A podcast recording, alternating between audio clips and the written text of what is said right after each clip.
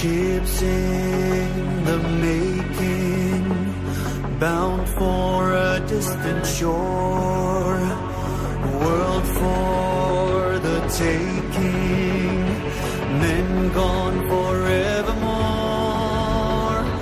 boarding and setting. Sexto Continente. Dirigido por el obispo de San Sebastián, Monseñor José Ignacio Monilla.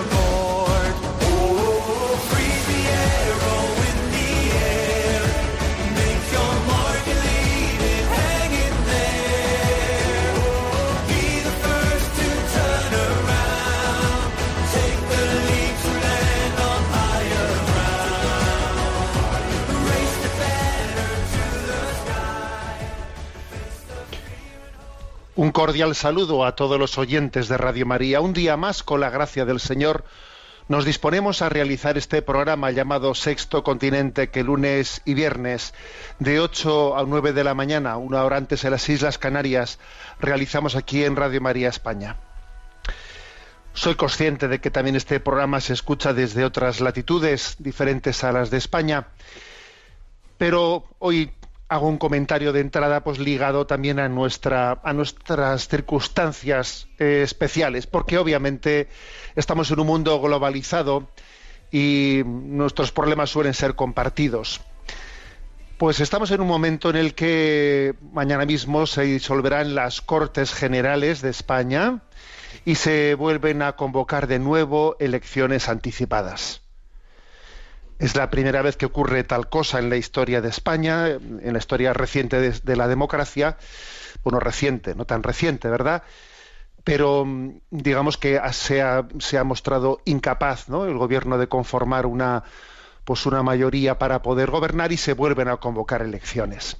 Y si recordáis en esta en este mismo programa de Sexto Continente hicimos una crítica, un servidor hizo una crítica al hecho de que en el espacio de un mes se convocasen, se llamase dos veces a las urnas. Eh, anteriormente, pues una a, las, una a las elecciones autonómicas y otra se hizo en, el espacio de un mes dos convocatorias electorales y yo desde estos micrófonos hice una crítica a tal dispendio económico, porque son, son eh, millones, ¿eh? decenas de millones de euros lo que cuesta ¿no? desde el er- erario público una convocatoria electoral. Hice, di- dije esas palabras y además también dije que no únicamente hay un dispendio económico, sino que hay sencillamente un cálculo de tipo de rédito electoral. ¿Qué me conviene más para que mi voto salga favorecido? ¿Me conviene más que estén, que estén las elecciones autonómicas unidas o que estén disociadas? ¿Qué me conviene más? ¿Qué me sale más rentable? Bueno, pues por desgracia esa misma lógica es la que durante estos meses en los que se ha mostrado la incapacidad, ¿no? Pues para formar un gobierno es la que obviamente ha primado, ha primado, ¿eh? A ver, cada, uno, obviamente siempre echándole las culpas a los demás, ¿eh? pero a ver, tontos del todo no somos ¿eh? y ya nos damos cuenta que lo que existe es un cálculo electoral. Si yo fuerzo las cosas y llevo a unas elecciones anticipadas, salgo reforzado, no salgo reforzado, todo el mundo mirando de reojillo las encuestas, si hubiese de nuevo elecciones, quién saldría mejorando, quién saldría empeorando, eh, continuamente mirando de reojillo las encuestas en vez de mirar al bien común. ¿Mm? Y yo digo, yo en, en alguna ocasión eh, también os he compartido de que creo que hay dos tipos de políticos, los que por las mañanas se desayunan consultando las encuestas y, por, y los que por la mañana consultan a su conciencia. Claro, esto no únicamente se puede decir de los políticos, ¿eh? se puede decir de cualquiera, de cualquiera. Dos tipos de hombres en la vida pública, los que por la mañana consultan las encuestas en el periódico o los que por la mañana consultan, se ponen ante en la presencia de su conciencia, se ponen en presencia de Dios y piensan en el bien común y en la responsabilidad y dicen, vamos a ver, vamos a ver, según eh, en virtud ¿no? de lo que se me ha encomendado de estar al servicio del bien común, ¿qué es lo que procede? Bueno, creo que ha sido una exhibición todos estos meses, una exhibición de estar todo el mundo mirando de reojillo las encuestas, eh, mirando a reojillo de a qué es lo que nos conviene o nos deja de convenir, haciendo todo un rédito de, de estrategia hacia el poder. ¿eh? Y creo que, bueno, llegado este momento, también hay que decir desde nuestro punto de vista, bueno, más allá de los errores de los hombres, Dios tiene una providencia y esa providencia se manifestará. No olvidemos que Dios en su providencia es capaz de navegar incluso sirviéndose, ¿no? de los errores de los hombres. Confiamos en esa providencia y aprendemos, porque también de, los, de los, errores se aprende. ¿eh? Aprendamos a que aprendamos a mirar, a priorizar el bien común por encima de nuestras estrategias de poder, ¿no? el bien común, y aprendamos a, no hacer de las encuestas, ¿eh? de las encuestas nuestro santo y seña, nuestra brújula, ¿eh? que, porque es que voy, voy, a decir una cosa, que ni las encuestas dan la razón, ni siquiera las elecciones dan la razón. Ojo, ¿eh? Las elecciones, las urnas, no dan la razón. Lo que dan es el acceso al ejercicio de la autoridad o del poder, pero no dan la razón tampoco. Ni las, ni las, ni las urnas, ni, y mucho menos las encuestas, claro. ¿eh? Hagamos, por lo tanto, una. Demos, aprendamos también de, lo sucedido, ¿no? Aprendamos a tener la primacía del servicio al bien común y al mismo tiempo también de, de nuestro deber de ser fieles a nuestra conciencia, a la responsabilidad que Dios ha puesto en cada uno de nosotros. Bien, Sexto Continente es un programa que tiene su interacción con los oyentes, en, que son usuarios de redes sociales, en Instagram y en Twitter con la, cuenta arroba munilla, en Facebook con el muro que lleva mi nombre personal de José Ignacio Munilla, decir que hay una página web multimedia en ticonfío.org, en la que están entrelazados todos los recursos de evangelización que hemos ido generando y que los programas anteriores los tenéis a vuestra disposición tanto en el podcast de Radio María como en el canal de iVox que se llama Sexto Continente. Bien, voy a, en el programa de hoy, voy a compartir un tema que no es que sea novedoso, porque ya en alguna ocasión lo hemos mentado, pero hoy lo quiero abordar pues, de una manera un tanto original. En este mundo de las redes, en este mundo, mm, bueno, pues en este sexto continente, en este continente digital, ¿no? En cuyo, pues en cuyo mundo nos encontramos de todo, uno de los grandes, ¿no? De los grandes retos es el de discernir, ¿eh? el de discernir, porque allí hay de todo. ¿Eh? Y muchas personas han encontrado en ese mundo, en ese continente digital, han encontrado eh, la perdición de su alma. Vamos a ser claros. Sí, muchísimas personas han encontrado la perdición. ¿eh? Y más de un tercio de las búsquedas que se realizan en Internet son buscando la pornografía y cuantísimas personas, ¿no? Pues están en, eh, en, ese hálito de la esclavitud de la pornografía. Fácilmente, ¿no? Esa adicción y esa esclavitud de la pornografía fácilmente facilitada por el acceso por el acceso de las nuevas comunicaciones. Bueno, pues, pero también existen joyas, existen perlas para luchar por la libertad y frente a esas esclavitudes. Entonces, bueno, pues me he encontrado estos días, me he encontrado con pues un evangelizador que se llama Matías Matías Conociari, y este Matías Conociari, ¿eh?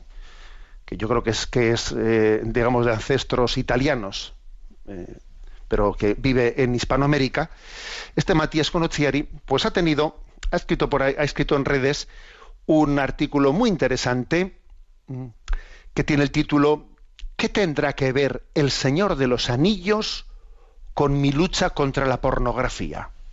Anda.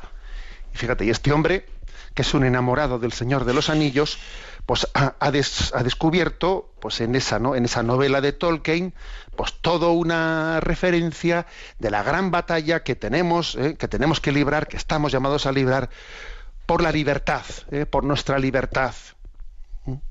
y especialmente contra la pornografía.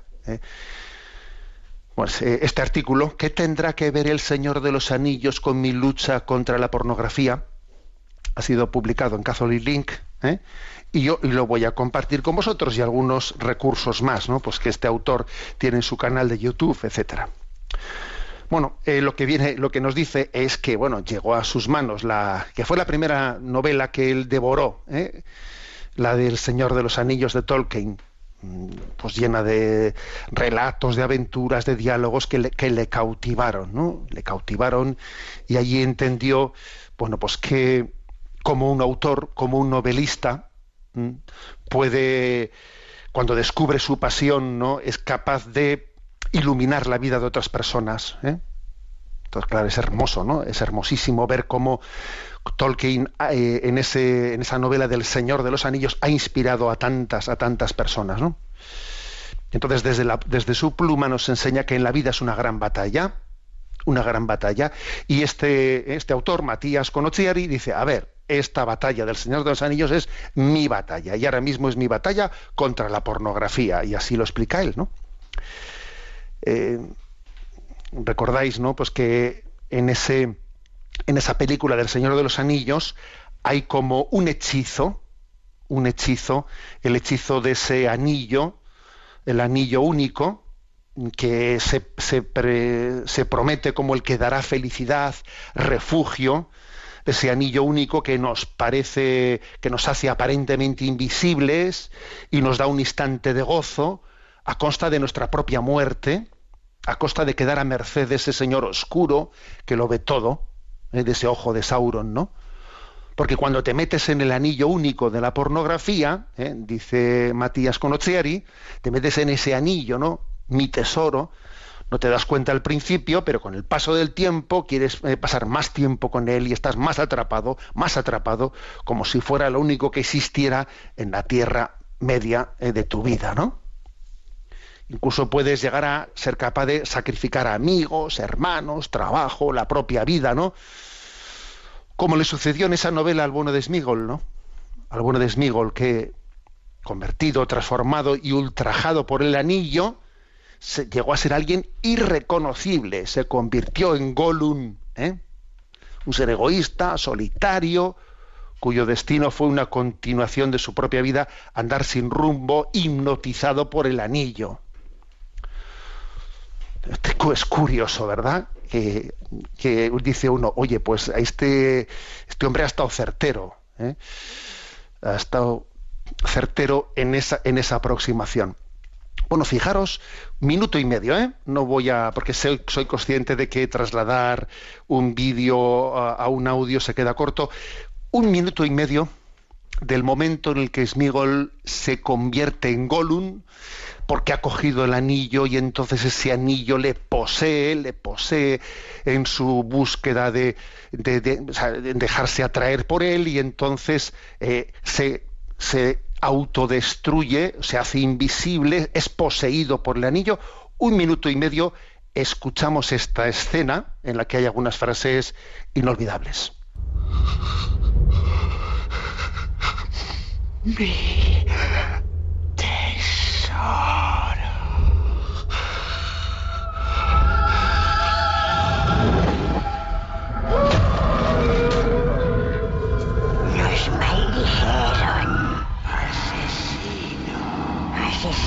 Así nos llamaron.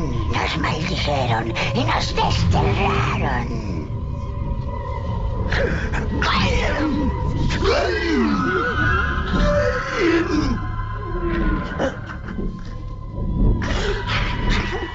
Nosotros lloramos, tesoro. Lloramos por vernos tan solos.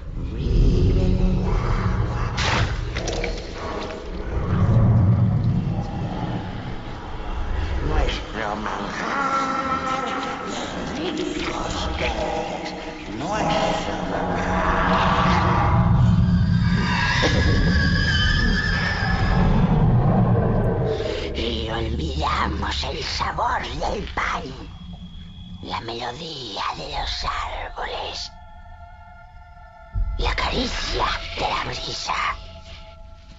Olvidamos hasta nuestro propio nombre.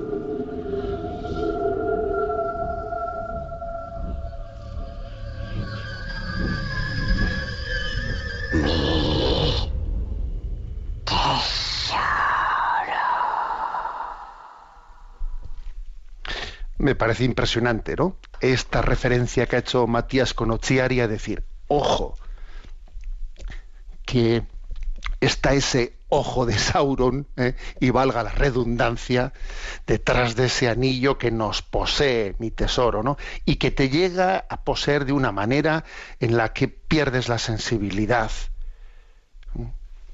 Dice, me veo tan solo y me he agarrado ¿no? a ese anillo y olvido el sabor del pan, dice, ya me he olvidado de cómo era la melodía de los árboles, la caricia de la brisa, hasta me olvido de mi propio nombre, ¿eh? porque soy poseído por ese anillo. Bueno, pues es hermoso esta metáfora de Matías Conociari diciendo, aquí hay una imagen hermosa para que entendamos que, que la lucha por la castidad eh, es la lucha por la libertad. ¿eh? Y son muchas las analogías ¿no? que se pueden llevar a cabo entre esa fa- fabulosa saga y la pornografía. Y las dos que él más refiere son la de la, amistad y la de la humildad de los pequeños. ¿eh? En primer lugar, la de la amistad. Em, Porque deshacernos del anillo único de la pornografía es una aventura casi imposible. Es tan imposible como llegar a las puertas de Mordor. ¿eh? El anillo te reclama y no te permite que lo sueltes, que lo dejes, que lo abandones. Se rehúsa continuamente, ¿no? El anillo quiere que lo poseas para que termines siendo poseído por él. La aventura eh, hacia la libertad en solitario es imposible. El anillo es destruido en el fuego de Mordor gracias a la amistad, a la amistad, gracias a la cooperación heroica de muchos que se han ayudado en el camino para poder llegar hasta allí y destruir el anillo. Y no solo fue el esfuerzo incansable de Frodo, de Sam, fue la sabiduría de Gandalf, la magia de los elfos, la garra de los enanos, la gallardía de Aragorn. ¿Piensas que podrás vencer solo la pornografía? Pues no, necesitas una comunidad del anillo. Esta es un poco, eh, esta es la imagen que este autor dice, mira, no puedes ir solo, necesitas la comunidad del anillo. Bueno, pues nosotros diríamos, trasladando esta imagen, ¿no? Cuando, cuando el demonio se está sirviendo de la pornografía para esclavizarnos, necesitamos abrirnos, necesitamos pedir ayuda. ¿Mm? Necesitamos pedir ayuda, poner ese problema encima de la mesa. ¿eh? O sea, exteriorizarlo ante quien haya que hacerlo, en el contexto en el que se me pueda ayudar, pero no comérmelo yo solo, porque cuando uno se, cuando uno tiene una esclavitud y no es capaz de ponerle luz, luz y taquígrafos, de alguna manera, entonces está en esa soledad, ¿no? Pues mucho más poseído. En segundo lugar, ¿eh? la humildad, o sea, la amistad y lo de la comunidad del anillo es importante, pero además de eso está la humildad.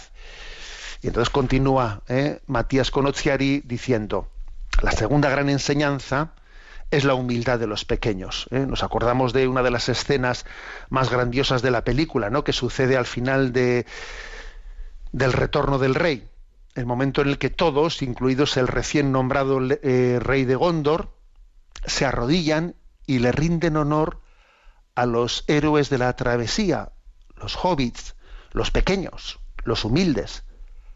Nadie daba nada por ellos y terminan siendo los decisivos, ¿no? En la salvación del mundo. Bueno, pues para vencer la pornografía nos tenemos que hacer pequeños, humildes, saber que solos no podemos, que no tenemos la fuerza suficiente para vencer a este Sauron que todo lo ve. necesitamos la humildad para reconocer que somos frágiles, humildad para pedir ayuda, primero a Dios, que nos cuida y acoge con amor de Padre misericordioso. No somos nada sin la gracia de Dios, no somos nada sin la gracia de Dios. Y al mismo tiempo también humildad para huir ante el peligro, para pedir perdón ante una recaída. Humildad, humildad, humildad. ¿eh? Humildad también para perdonarse a uno mismo, ¿eh? Para perdonarse a uno mismo, que a veces detrás de esa, de esa dificultad de perdonarnos a nosotros mismos no hay sino una soberbia encubierta. ¿eh? Perdón y paciencia, perdón y paciencia, ¿no? Sabiendo que a Sauron, que a ese ojo de Sauron que nos está atrayendo a través de ese anillo esclavizador que es el de la pornografía con- convertida en adicción, sabiendo que a Sauron no se le vence de un día para otro. A Sauron no se le vence por voluntarismo, no, sino con humildad. Al final, quien se haga sencillo será el que triunfe. Entonces, termina, ¿no? Termina Matías Conocheari diciendo, ¿y tú qué harás con este, con ese anillo? ¿Qué piensas hacer con él? ¿Eh? Una pregunta, ¿verdad? Una pregunta interesante. ¿Qué harás con ese anillo? Bueno, creo que en alguna ocasión lo conté cuando narré bueno, en aquellos capítulos de, de Radio María, ¿no? de, perdón, del de la explicación del catecismo. Pero recuerdo una anécdota de mi vida sacerdotal que os la voy a compartir a propósito de esto de ¿y tú qué harás con ese anillo? Bueno, es una anécdota de esas en las que, bueno, pues ves, eh, ves una gran sabiduría, ¿no? Detrás de la, de la experiencia de la vida, ¿no? Acumulada. Y es lo siguiente, recuerdo que siendo párroco en Zumárraga, pues una familia que tenía a un hijo ¿no? con profundos problemas de, adicción a la heroína, era heroinómano, me pidió que le que intentase ayudarles para ver si convencían al chico, ¿no? Pues de ir al proyecto hombre, al programa de proyecto hombre para luchar contra la adicción y romper, ¿no? Con, con esa adicción. Y bueno, pues obviamente, ¿no? Pues la familia sufría al máximo. Y bueno, pues yo acudí a su hogar, ¿no? Acudí a su hogar, estuve con ese chico, ¿eh? Eh, ya fallecido, por cierto, ¿no? Estuve con él y intentando, obviamente, ¿no? Pues, pues convencerle, convencerle de que, de que tomase la decisión de, de pedir ayuda, de ir al proyecto hombre, de dejar esa, de dejar esa vida que llevaba, que se estaba autodestruyendo, que estaba destruyendo su familia, pero era imposible, imposible, imposible. Él sufría, sufría, pero no era capaz de dejarlo, de dejarlo, ¿no? Y entonces recuerdo que algunos compañeros que habían ido al proyecto hombre me contaron que claro, que es que este chico tenía un problema. Y tenía el problema de que había conseguido una llave, una llave maestra, con la que habría, podía tener acceso a- al cajetín del dinero de todas las máquinas de juego de, de los bares de Zumárraga. ¿eh? Y claro, había conseguido, pues tú fíjate, una copia de esa llave, que esa era pues como la gallina de los huevos de oro. Iba con esa llave a los bares y allí podía robar y obtener fácilmente dinero. De, ¿eh? Cuando alguien se despistaba, hacía él la prueba, abría el cajetín, cogía el dinero y claro, estaba totalmente apegado a esa llave. Esa llave le poseía. Era como el anillo, ¿no? Como el anillo que estaba poseyendo. Y claro, cuando me, cuando me di cuenta, claro, me dijeron sus compañeros, mientras que tenga esa llave, será imposible, será imposible que luche por su libertad, porque esa llave le posee. Bueno, cuando me enteré de esa historia, volví a donde él, ¿no? Y entonces, pues, pues intenté y le dije, mira, me he enterado de lo de esa llave. Entonces, pues, lógicamente, en mis palabras, como pude, le hice entender y le dije, dame esa llave, despréndete de esa llave. ¿eh? No, no seas tonto. bueno, después de mucho insistirle, insistirle, insistirle, me dio la llave. Me dio la llave y además, bueno, pues yo, y se fue al proyecto hombre, ¿no? Yo hice, y de, y de repente, bueno, pues veo que fue al proyecto hombre, pero seguía recayendo a pesar de haber ido al proyecto hombre cada vez que regresaba a casa. Entonces yo decía, a ver, aquí hay esto, ¿cómo es posible, no? Y, y fui, hice la prueba. Hice la prueba de la llave y dice, pues si la, si la llave sí abre las máquinas, pues si me ha dado la llave verdadera. Pero resulta que tenía una copia. Bueno, me enteré que tenía una copia y le dije, dame la llave, dame la llave, dame la llave. Eh, bueno, me dio una, me dio la llave y bueno, hice, hice la prueba y él seguía recayendo, ¿no? Hice la prueba y nada, me la llave que me había dado no era, eh, no, no era verdadera. No, no habría, él se había guardado la verdadera y me había dado la falsa. Primero me dio una copia y luego me dio una falsa. Seguía recayendo, seguía recayendo seguía yo luchando y le decía, mira, yo me acuerdo que, le, que me acordé de aquellos versos de Góngora, era un hombre a una nariz pegado, era un hombre todo nariz, y le dije, eres un hombre pegado a una llave, e- es, es, es esa llave la que te está mandando en tu vida, ¿no? Y así yo luchaba y, bueno, pues pasaba ratos con él, ¿no? En, medio del sufrimiento de aquella familia, intentando, pues, pues ayudarle a- y recuerdo que un día en un momento determinado tuvo un momento de gracia entonces rompió a llorar rompió a llorar y me entregó esa llave y me dijo mira vete haz la prueba no tengo más esa es la llave verdadera y como le vi llorar y le vi al mismo tiempo llorar y, y al mismo tiempo sonreír y me dije, no, esto va de verdad, no hace falta que yo haga la prueba. Esta vez sí me ha dado la llave y la única llave, no. Ahora veo de verdad que en él se ha producido, se ha roto cuando me ha dado esta llave, se ha roto, Es- esto es verdad, esto, esto ya no es un teatro. Y así fue. Ese chico me entregó la llave y a partir de ahí hizo todo el programa sin ninguna recaída, sin ninguna recaída y dejó la droga y luego, por cierto, como tenía el SIDA, pues finalmente murió, pero murió pues, pues como, como tiene que morir alguien, ¿no? Habiendo afrontado en su vida lo que tenía que morir y poniéndose en manos de Dios, ¿no?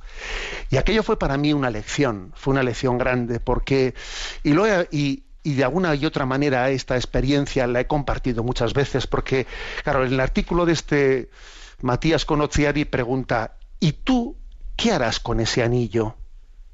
¿Y tú qué harás con esa llave? Porque, a ver, tengo en mi vida algún anillo, tengo en mi vida alguna llave que la tengo guardada, la tengo ahí escondida para, no sé, como para retroceder, ¿no? O yo he quemado las naves, porque, a ver, en esta vida hay que quemar las naves. Si yo sé lo que tengo que hacer, si yo sé lo que Dios espera de mí, lo que no puede ser es que tenga guardado ahí una llave, por si acaso tengo que, que ir para atrás. O que no me termine de desprender de un anillo que me está poseyendo. El Evangelio dice, no, si tu ojo te hace caer, sácatelo, que más vale ir al reino de Dios tuerto que, al infierno con los dos ojos. Y si tu mano te hace caer, córtatela.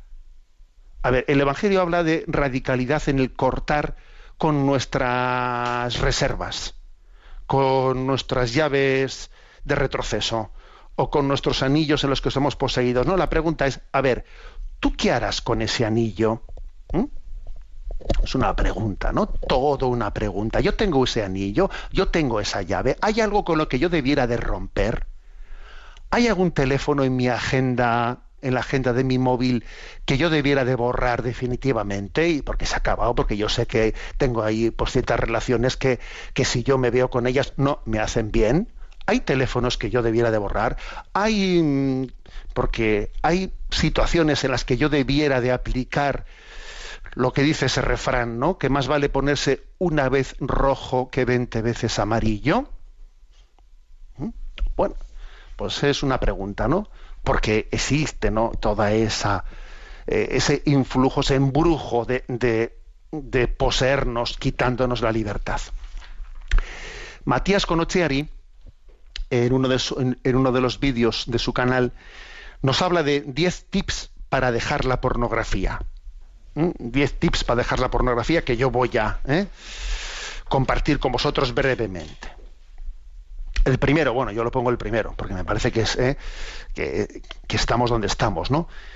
El primer tip, pues son los medios sobrenaturales. Los medios, o sea, lo primero para luchar contra esa esclavitud de la pornografía es Jesucristo, que me quiere, que me quiere libre, que ha dado su vida por mi libertad, que él ha dejado, se ha dejado crucificar para que mis cadenas se desaten, O sea, el primer, eh, por, lo tanto, el primer medio es el medio sobrenatural. Recurrir a Jesucristo en la oración y los sacramentos, sacramento de la, de la confesión y de la Eucaristía y oración, y, o sea, medios sobrenaturales. O sea, no se puede luchar contra el demonio con tirachinas. ¿Eh? Pues no, con tirachinas no puede ser. Contra un cáncer no se puede luchar con aspirina. No, hace falta un medio proporcionado. Y aquí necesitamos medios sobrenaturales, porque nuestra batalla no es contra la carne y la sangre. Detrás del anillo, de ese anillo único, está el, ojo de Sauron. No sé si nos hemos dado cuenta. ¿eh? Segundo tip para luchar contra la pornografía. Formular un compromiso con tus propias palabras. A ver, reflexiona, ¿por qué quiero romper con la pornografía? Formúlalo, escríbelo, con palabras lo más breves posibles, formúlalo, escríbelo, léelo y haz de ello un leitmotiv que todos los días te lo leas por la mañana o, por el momento que consideres más ade- adecuado. ¿eh? ¿Por qué es importante formular el compromiso? Pues porque vivimos, ¿eh? vivimos en, una cultura en la que pienso una cosa, pero luego pienso la siguiente, pienso la o sea, vivimos un desorden. No. Que tu palabra tenga valor, para, para que tu palabra pueda tener valor, formúlala. Formúlala, escríbela, léela en voz alta, repítetela todos los días. ¿eh? ¿Por qué quiero romper con la adicción a la pornografía? ¿Por qué quiero ser casto? Y escríbelo. Es el segundo tip. Tercero, no dormir con el móvil en la habitación.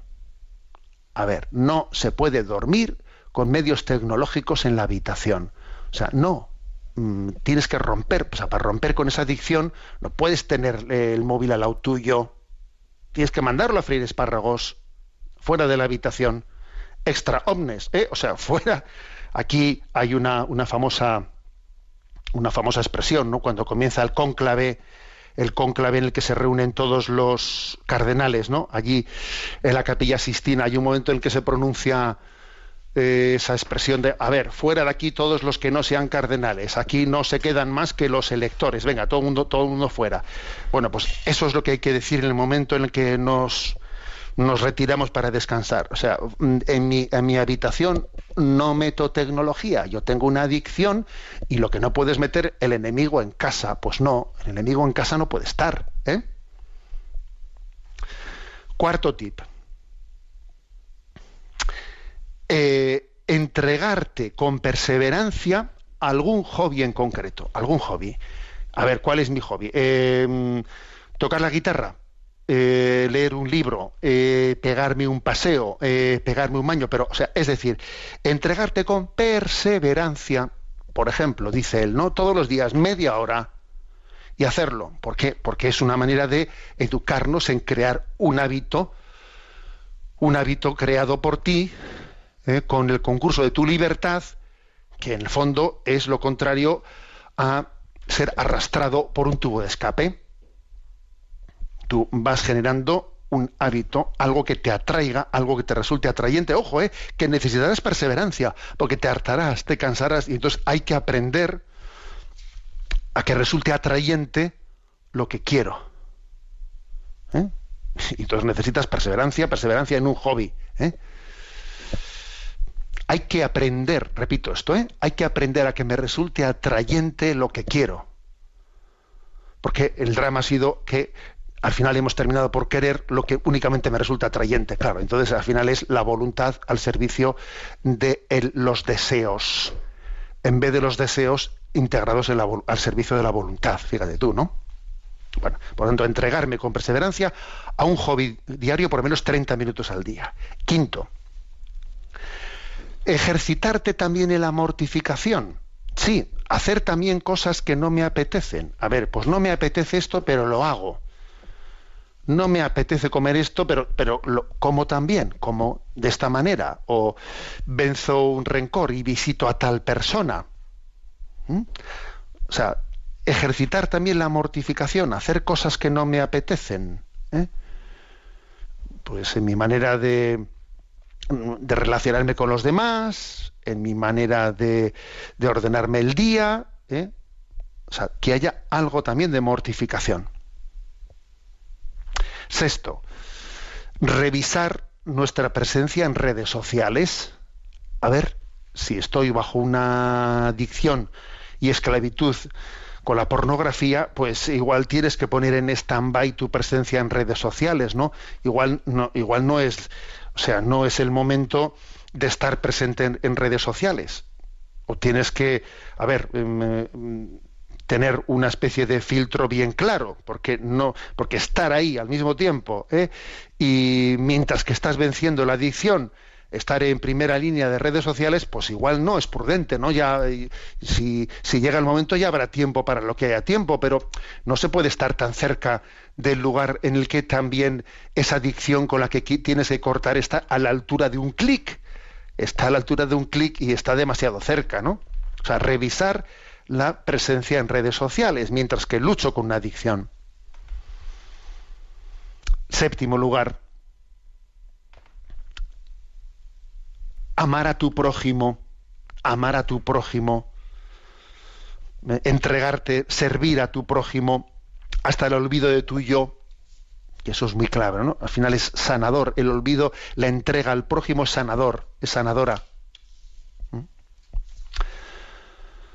Octavo punto, muy importante, ¿no? que es un poco el que también hemos, al que nos hemos referido pues, en, ese, eh, en ese artículo de Matías Conochiari, ¿no? que tendrá que ver el Señor de los Anillos con la lucha de la pornografía. ¿no?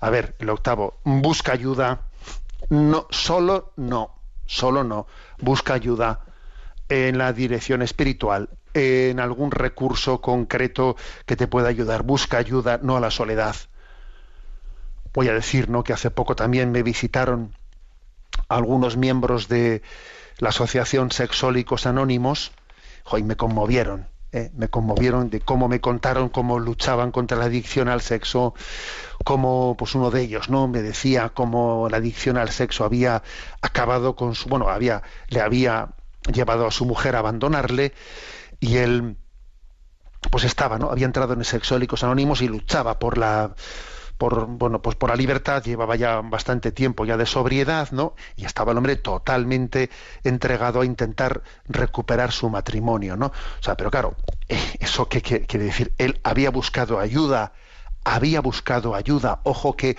una de las cosas que tiene ese anillo ese anillo posesivo es que te quiere hacer invisible no invisible ocultarte estar ojo Dios pone luz somos hijos de la luz, no somos hijos de las tinieblas, no busca ayuda, no a la soledad.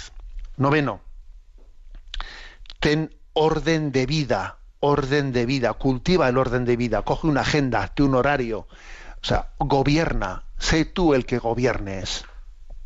Tienes que tener señorío. ¿eh? Y entonces el, día tiene una agenda, el día tiene un horario, y eso es muy importante, la sanación. ¿Eh? en la sanación, ten orden de vida, coge una agenda y luego evalúas cómo ha ido el día en tu examen de conciencia de la noche y haces un repaso, ¿no? Ten orden de vida. Décimo, sé paciente, sé paciente, ten constancia, ten perseverancia, porque podrá haber, aunque te tomes en serio esta ayuda, esta, esta batalla, aunque te la tomes en serio, claro, eh, no va a ser fácil, no va a ser fácil. ¿eh? Es una gran batalla ¿eh? llegar hasta el, donde hay que llegar para echar el anillo donde hay que echarlo para que se deshaga definitivamente, es una gran batalla. Sé paciente, sé constante, sé perseverante. Bueno, son 10 tips, ¿no? Para dejar la pornografía que Matías Conoziari pues, comparte en su, en su canal de, de YouTube, ¿no? Bueno, pues ahí, ahí lo dejo, ¿no? Ahí lo dejo y, estoy convencido de que esta gran intuición que tiene este autor pues nos puede ayudar a muchos nos puede ayudar y seguro no que también eh, Dios puede dar cierta Dios puede dar llamadas llamadas a la libertad ¿eh? llamadas a la libertad en la castidad a muchos de los que también hayan escuchado estas palabras. Escuchamos no estas letanías de agradecimiento. Gracias Señor por hablarnos así de claro Gracias Señor por tus misericordias, que me cercan en número mayor, que las arenas de los anchos mares, y que los rayos de la luz del sol, porque yo no existía y me creaste, porque me amaste sin amarte yo, porque antes de nacer me redimiste. Gracias, Señor, porque bastaba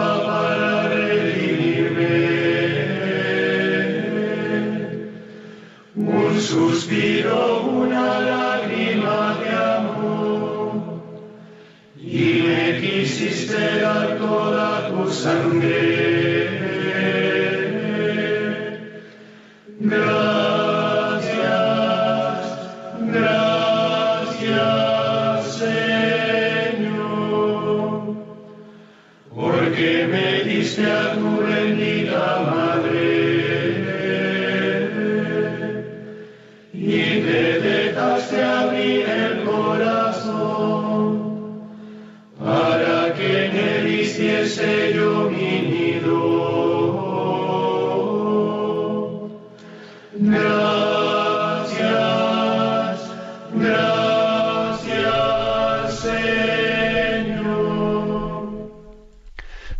Señor, por el don de tu libertad, que es la nuestra.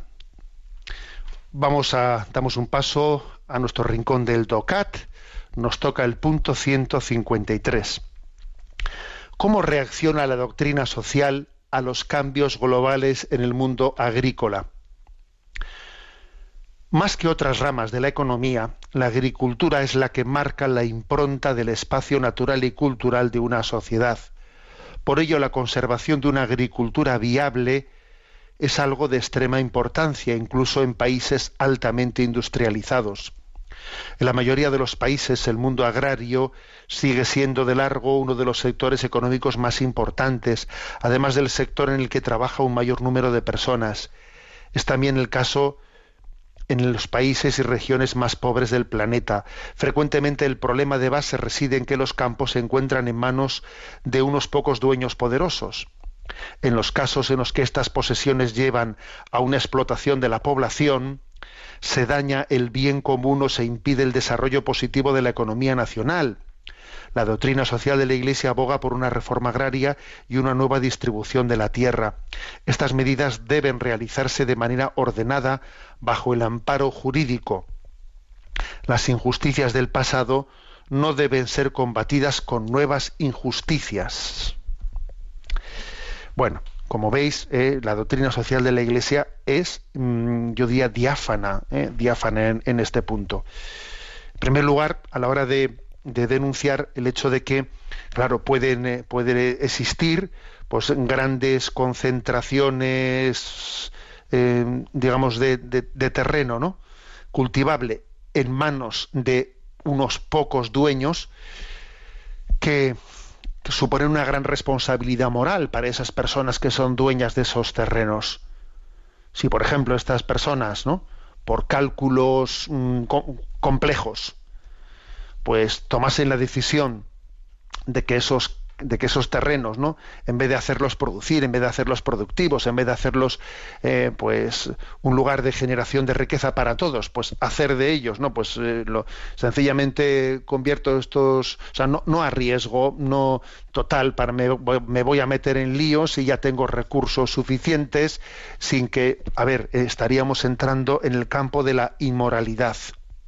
Sí, claro, los terrenos son legítimamente tuyos según los títulos de propiedad, pero ojo, ¿eh? si yo, si Dios ha puesto en mis manos unos, unos dones que tienen, que revertir, ¿no? En el bien, en el bien de todos, en el bien común de todos. Y si yo en vez de, a ver, es que, es que lógicamente tener, o sea, que Dios te haya dado unos dones especiales, como son el de ser propietario, pues de, ¿eh? de unos grandes terrenos, eh, obviamente de ahí se deriva unas responsabilidades y si yo por no meterme en líos, no meterme en problemas, no los hago productivos, a ver, estoy eh, actuando inmoralmente. ¿Mm? Inmoralmente. Entonces también lo de las reformas agrarias que dicen, no, eso es de comunistas. Un momento, un momento, no me llames comunista porque estamos hablando de la doctrina social de la Iglesia. ¿eh? Es que sobre toda propiedad privada grava un, pues, grava, pues un, algo que es en beneficio, un plus, ¿no? Que es en beneficio del bien común. Claro, nadie niega la propiedad privada, pero la propiedad privada no me exime de que yo de un destino al bien común de los bienes, ¿no? Sean productivos, etc. Este es el primer punto que hay que tener en cuenta.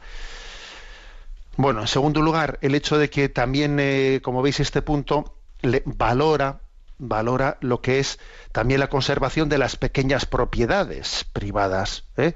de los pequeños campos, de los pequeños espacios, ¿no? Porque hoy en día quizás estamos en un mundo de globalización en el que el pez gordo se come al pez chico y parece que eh, casi hacemos insostenible pues al pequeño propietario, al pequeño agricultor, insostenible, ¿no? Porque, la, porque no puede ser competitivo, etcétera. Y, y, detrás de eso, detrás de esa lógica, de esa lógica del mercado, pues al final hay una, un empobrecimiento muy grande, ¿no? Porque también el ser propietario dignifica a las personas. Entonces, ojo, ¿eh? Ojo con esa lógica de mercado en la que no el pez grande se come al chico, el chico no puede ser competitivo, luego tu pequeño terreno no puedes mantenerlo. A ver, ahí hay algo que tiene que ser corregido. Hay una, una lógica que al final lleva, lleva algo que no es moral, que es que el hombre no puede conservar una heredad recibida de sus padres que le dignifica, que le enraiza en su pasado. Ojo, eso no tiene buen encaje con la doctrina social de la Iglesia. Y lo, lógico es que se pueda compaginar, ¿no? Esa lógica del mercado, compaginarla también con lo que es, pues son derechos inherentes, ¿no? A poder, a poder, eh, a poder explotar los, los pequeños terrenos que un agricultor recibió de sus, de sus padres, etcétera, etcétera, ¿no? Aquí hay una cita del Papa Francisco, ¿eh? Eh, de Laudato Si 129 que dice hay una gran variedad de sistemas alimentarios campesinos y de pequeña escala que siguen alimentando la mayor parte de la población mundial utilizando una baja proporción de territorio y de agua y produciendo menos residuos, sea en pequeñas parcelas agrícolas, huertas, caza y recolección silvestre o pesca artesanal las autoridades tienen el derecho y la responsabilidad de tomar medidas de claro y firme apoyo a los pequeños productores y a las, variedades productivas. O sea, es como una llamada de la Iglesia, ¿no? a que en este mundo de globalización no se termine, ¿eh? no se ponga las condiciones para terminar con los pequeños propietarios, ¿no? Y esto también, ojo, cabría decir de los pequeños comercios de los pequeños comercios. Y por eso la Iglesia, por ejemplo, levanta su voz contra la apertura de los domingos, los fines de semana, por ejemplo, de las grandes áreas. A ver, si las grandes áreas eh, de comercios abren sus horarios, ¿no? Eh, los domingos, pues al final es que los pequeños propietarios, ¿qué, ¿qué, tienen que hacer con sus tiendas en el barrio? También ellos tienen que abrir los domingos. Si no abren, al final pierden los clientes es que tenemos que proteger, es que tenemos que protegernos también. O sea, no es de recibo ¿eh? que, se, ah, que se dé libertad de horarios en las, eh, en las aperturas de los, de los comercios y de las grandes áreas, ¿no? Los domingos. Es que aquí también, ¿no? Es cuando dice el laudato sí. Es que hay que, es que hay que tutelar también, ¿no? A las pequeñas parcelas, a los pequeños agricultores. Es que, es que existe el derecho y, el deber ¿eh? también de, cuidar la heredad ¿eh? que recibimos de nuestros padres. Bueno, un punto interesante, como veis, este punto 153. Bueno, eh, el tiempo corre que vuela, pero vamos a dejar un espacio a la intervención de los oyentes, porque tenemos un correo que es sextocontinente arroba en el que podéis hacer llegar vuestras preguntas, etcétera, que intentamos siempre compartir con vosotros. Tenemos a Yolanda en el teléfono en Madrid y le pedimos que nos presente por lo menos alguna de las que esta semana han llegado. Muy buenos días, monseñor. Buenos días. Andrés de Madrid eh, nos comparte mi felicitación a los obispos de la Conferencia Episcopal Española que han elaborado el documento sobre orientaciones doctrinales para la oración cristiana, en el que se afirma la incompatibilidad entre la metodología Zen y la oración cristiana. Ahora bien, también me ha llamado la atención la reacción contestataria, contestataria de un conocido sacerdote conocido sacerdote católico que dirige una escuela Zen, quien contestó inmediatamente el documento episcopal con un artículo en prensa en el que decía que ha conocido a Jesucristo gracias al Zen. Me parece a mí que esto merecería alguna palabra aclaratoria. Pues sí, ya lo vi. eh. Vi que, bueno, el documento Orientaciones Doctrinales sobre la Oración Cristiana, que ya lo presenté en este programa, eh, tiene fecha del Día de San Agustín, del 28 de agosto. eh. Y me parece de luego un documento que era muy, muy iluminador, muy esclarecedor, muy necesario. Como en el fondo lo, de- lo demuestra el hecho, pues eso, ¿no? Como dice el oyente, como dice Andrés, que a los pocos días, ¿eh? a los pocos días salió pues un sacerdote que es muy conocido porque, bueno, pues porque dirige escuelas Zen, con un artículo diciendo que el Zen le ha devuelto a Jesucristo, ¿no? Entonces, bueno, pues tú fíjate, claro, en su artículo no dice nada de que los obispos acaban de publicar la semana pasada ese artículo, ¿no? Pero obviamente era una contestación implícita, por no decir explícita, ¿no? Una no acogida, vamos a ver, ¿no? Una no acogida de la palabra magisterial de los obispos. En el fondo era un rechazo de, ese magisterio ¿eh? episcopal, un reconocimiento de, esa, de ese pastoreo por parte de los obispos en lo que es la educación de la oración cristiana.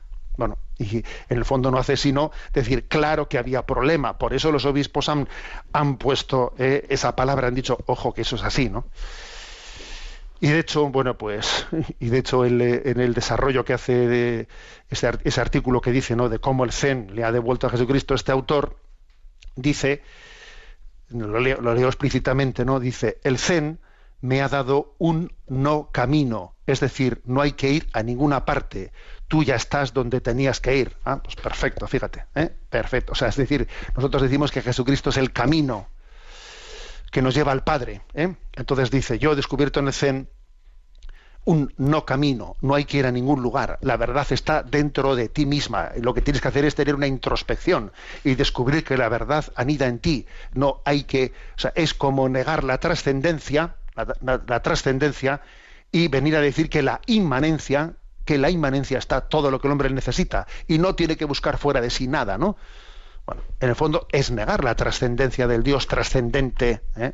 En el fondo es una reducción todo, ¿no? Pues a, a ese panteísmo dentro del cual el Zen está imbuido. Bueno, pues es que es que es así. ¿eh?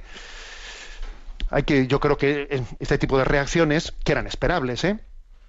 no hacen sino, sino venir a, a, bueno, a dejar claro que es que se había acertado con el poner el dedo en la llaga, ¿no? Es que habíamos pasado de ese Cristo sí, Iglesia no, de la Reforma protestante, se pasó luego al lema deísta de Dios sí, Cristo no, y ahora finalmente, pues con la nueva era, se dice no, Eh, espiritualidad sí, Dios personal no. Entonces es, bueno, pues eh, se, se sustituye el Dios personal por una pura energía, una energía difusa. Por cierto, ayer cuando venía yo de celebrar la Eucaristía por la mañana en un pequeño pueblo de nuestra diócesis, venía y escuchaba el programa de Generación Esperanza que se, que se hace los domingos aquí de doce y media a una y media, ¿no? Y entonces escuché una cosa que dije, tengo que conseguir el corte, ese corte eh, de tal Antonio, Antonio Esteban, es el que dirige ese programa, que es buenísimo, eh, y dijo a propósito de este tema, de este tema lo siguiente, es un corte de, de un minuto y medio que lo vamos a escuchar. Perdón que no lo he puesto bien. Ahí va. la Sabemos cosa. que necesitamos energía, una fuente de energía que impulse nuestra vida cristiana. Pero cuidado con el tema de la energía. Algunos al escucharnos han podido pensar que íbamos a hablar de una energía que nos conecte con el universo. Pues no. Aquí vamos a hablar de estar conectados con Dios. El tema de la energía está muy presente en la peligrosa nueva era, que de nueva no tiene más que el nombre, pues se basa en el gnosticismo que existe hace muchos siglos y que usa términos como conciencia del alma, conectarse con el universo, era de acuario, conciencia superior, namaste, energía cósmica y muchos otros. La nueva era intenta mezclarse con el cristianismo, en algunos casos ya lo ha conseguido, confundiendo cada día más a los cristianos que a veces no nos encontramos preparados para discernir todos estos términos que se oyen tan bonitos y atrayentes, pero que intentan crear una especie de ensalada espiritual. Los cristianos no creemos en cábalas, ni en fechas mágicas, ni en energías conectadas con el universo, ni en eras de acuario, ni en ninguna de esas cosas que sólo intentan desplazar al único y verdadero Dios.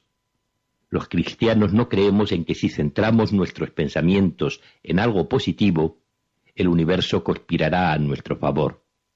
Por el contrario, creemos que todo es don de Dios, que sin Él no somos nada, que por nosotros mismos no merecemos nada, pero por su infinita misericordia lo recibimos, que Él nos da lo que en su plan tiene para nosotros.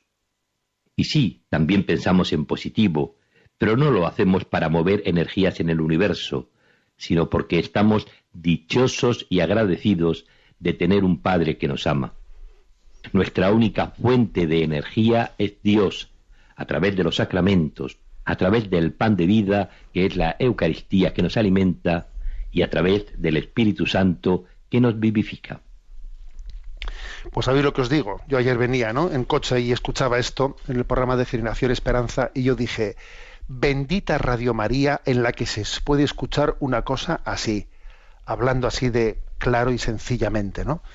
Porque, bueno, pues una de las desgracias es que se pretenda sustituir la palabra gracia por energía. A ver, nosotros pedimos la gracia de Dios, no las energías. A ver, ¿qué energías? Es la gracia de Dios, la que, eh, que es la amistad, el amor de Dios. ¿Qué es la gracia? ¿Qué? Pues la gracia no es más que el amor de Dios que se entrega a nuestra vida. ¿eh? Por lo tanto, creo que la contestación a la pregunta de Andrés está aquí. Pues, pues obviamente, sí, pues, eh, pues vemos que, que, por desgracia, ¿no? Pues todo esta, este camino necesitaba esa clarificación magisterial por parte de los obispos, ¿no? Está claro. ¿eh? El artículo de este sacerdote al que se refiere Andrés, ¿no? Termina diciendo, hace una cita, bueno, pues que él suscribe lo que dijo un teólogo holandés, ¿no? Un teólogo holandés, que era Sillebeck, que decía que hay más verdad en todas las religiones que en una sola. Bueno, pues él que se quede con el teólogo holandés. Yo me quedo con el Concilio Vaticano II, en el que se dice que en Jesucristo está la plenitud de la revelación. Luego, no es, no es verdad que haya más verdad en Jesucristo, Buda y, Mao, y que en Jesucristo solo. No. En Jesucristo está la plenitud de la verdad. Yo me quedo con el Concilio Vaticano II, que es quien lo afirmó con contundencia, ¿no? Y Mahoma y Buda no añaden más verdad a Jesucristo. En todo caso, tendrán alguna de las semillas de esa verdad que el Padre dio en Cristo, que es el revelador, el único revelador del Padre. Y esta es la verdad que, y esta es la fe cristiana, y esto no es la teoría de ningún de ningún teólogo concreto, sino que es la fe de la Iglesia Católica. Tenemos el tiempo cumplido. Me despido con la bendición de Dios Todopoderoso, Padre, Hijo y Espíritu Santo. Alabado sea Jesucristo.